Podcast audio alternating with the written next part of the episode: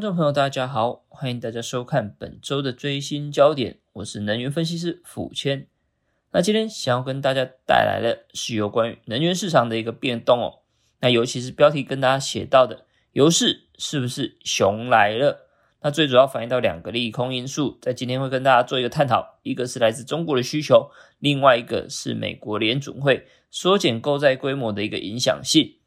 那首先我们来回顾一下。在轻原油期货啊，在近期的一个走势的回顾，那目前来看的话，很明显的看得到是一个呈现季线无力站回的一个趋势。那由于季线其实对轻原油期货来讲是一个很重要的一个观察指标。那其实从二零二零年在一月份的时候，曾经跌破季线之后，短中期均线呈现一个死亡交叉。那在当时油价就长达四个月的一个空头行情。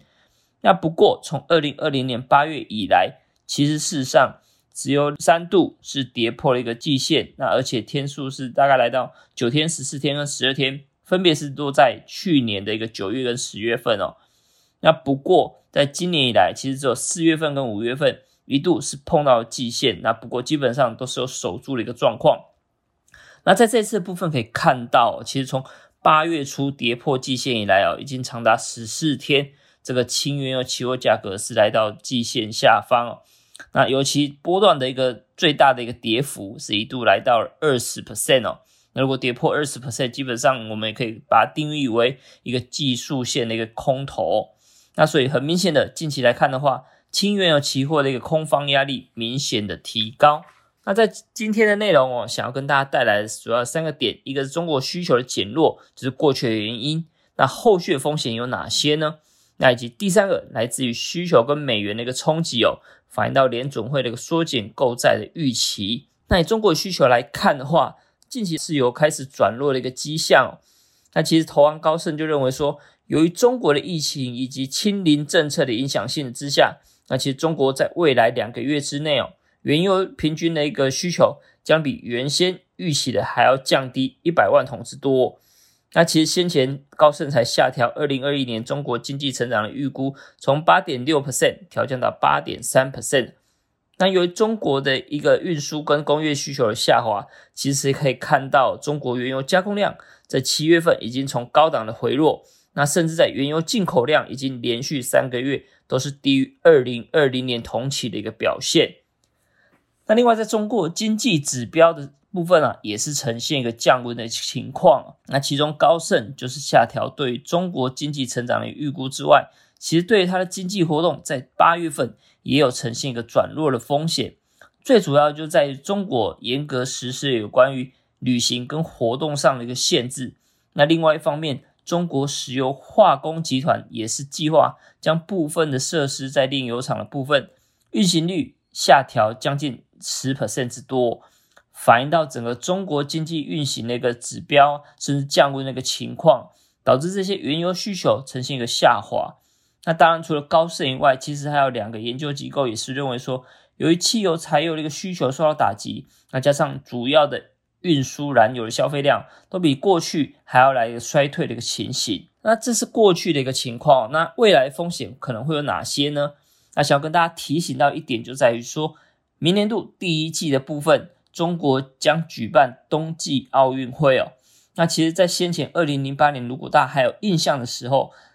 中国是曾经举办过夏季奥运会。那在当时，其实它就关闭了在北京附近很多工业区的大量的工厂，最主要就为了要取得所谓奥运蓝天。那反映到，因为中国过去埋害的一个影响性是比较明显。那为了让奥运取得一个有颜面的一个情况。所以它势必要关闭一些高污染的一个工重工业的部分哦。那所以在当时，其实二零零八年的时候，中国原油加工量是呈现明显的限缩，在五月份甚至转为一个负成长的一个概念哦。那当时奥运是在八月份所举办，所以它也是在提前把一些周遭的一个工厂做一个关闭的一个情况，让相对来说的话。对原油需求啊，甚至炼油厂的运行都是势必受到影响哦。那所以就必须要留意到，在今年二零二一年底到明年二零二二年第一季的这一段期间，其实对中国原油需求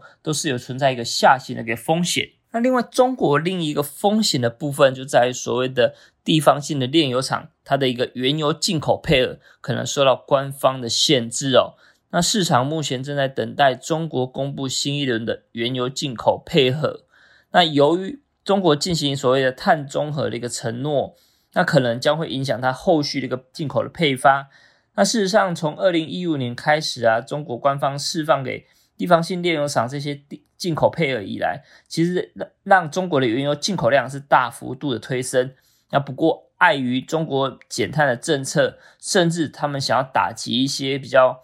污染性的，甚至一些生产性不佳的一个炼油厂，它可能相对就会限缩这些他们进口的额度。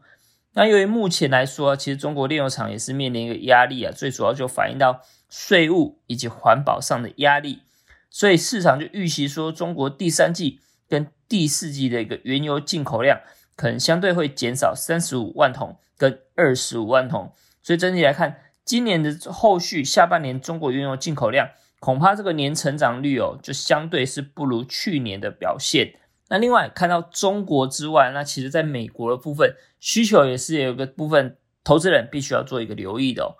反映到说中美国部分，九月份九月初的劳动节将结束他们所谓的开车旺季。那过去我们知道五到九月份这段期间是美国一个原油跟汽油需求的一个高峰热潮。那近期来看的话，虽然说美国原油库存相对偏低，那炼油厂的产能利用率基本上也是回到平均值的一个表现。那不过投资人可能就是要留意到说，近近期受到一个疫情的影响，甚至消费市场有所转弱。那后续九月初过后，即将步入所谓的需求淡季，那这个部分势必会影响美国原油的需求。那最后一个想要跟大家带来的，就是有关于缩减购债规模这个影响性。那其实早在今年四月份的时候，美国联准会就已经有开始讨论说缩减购债规模。那目前来看的话，我们可以看到在左边的图，联准会的一个负资产负债表已经高达八点三四兆美元，那基本上也是持续在创一个历史新高。那因为今年预期还是会持续购债嘛，所以这个部分资产负债表的一个规模相对来看还是会持续性的一个攀升。那就过去的历史经验来看呢，我们可以看到，二零一三年的时候，其实当时就有做一个缩减购债规模，甚至结束 QE 的一个情况。那在当时，其实，在二零一三年一月份的时候，FOMC 就有官员开始提到说，放缓资产购买的一个速度。那这个时候啊，实际实行所谓的缩减购债规模 （taper） 的一个实际实行的时间是在它四个月之前。所以依照这个步调来看的话，等同于说宣布 taper 的一个真正的时机成熟点，基本上市场的新影响性啊也是持持续的一个发酵，所以基本上这个落差大概会有四个月之久。那如果我们从今年四月份就已经有官员开始喊话，那目前已经来到八月份，基本上已经过了四个月喽。那其实就经济数据来看的话，我们可以看到右边的表格。对比二零一三年美国经济状况复苏的一个情形，当时是因为次贷风暴嘛，最影响性最严重的是在二零零八到二零零九年，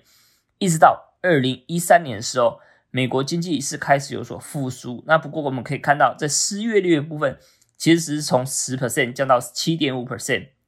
那不过在这次受到疫情，去年受到疫情的影响之下，失业率从十四点八 percent 到今年其实已经降到五点八 percent。甚至预估的 GDP 来看的话，今年可以达到美国可以达到七 percent 之多，那所以反映到整个实体经济面的一个成长复苏哦。那基本上 Fed 最在乎的问题，可其中一点可能就是通膨，目前来看相对还是比较偏高的。那另外一个我们可以看到，在美元的部分，相对就是会受到缩减购债规模的一个影响性。那从二零一三年的时候，其实在当时到正式结束 QE 之后，其实美元。走了一个一波比较明显的一个多头行情，那在当时油价也是呈现一个顺势压回的一个情况哦。那高盛就预估说，在费德的部分可能会在今年十二月份的会议宣布减少购债规模，那恐怕就是要留意后续美元会不会持续性的走强哦。那这一块的因素，其实我们看到近期就是受到这个议题影响，油价相对就是比较压抑的一个情况。那后续如果到实际实行的话，会不会美元再度走强？这个部分相对就是会影响到第三季底到第四季的一个油价的一个表现。那所以结论来看的话，我们认为就两大的风险，一个是需求的因素，主要来自于中国动能的一个减弱，那成为油市一个很重要的一个警讯。那后续像是减碳、减排碳啊，甚至压抑美国、中国原油进口跟需求的部分。那另外一方面，限缩它的一个进口配额，加上冬奥的影响性，可能就是会削弱后续中国原油进口的一个情况。那再来就是在美国的旺季将结束，那这个部分加上它近期来看的话，消费的一个经济数据动能是一个比较明显转弱，相对来看都是比较不利于原油需求。那最后就是来自于美国联总会一个缩减购债的预期，美元指数开始有转强的一个迹象，在这个需求跟美元的一个双重打击的影响之下，我们如果说轻原油期货后续其实还是会呈现一个比较弱势的一个格局。这个部分可能就是提醒投资人多加留意。那接着在这边是给大家看到我们元大期货研究最前线的部分，里面有相当多的一个影音内容哦。那也欢迎大家来做一个按赞、订阅跟分享。那以上就是今天为大家带来的最新焦点。那我们下次再见。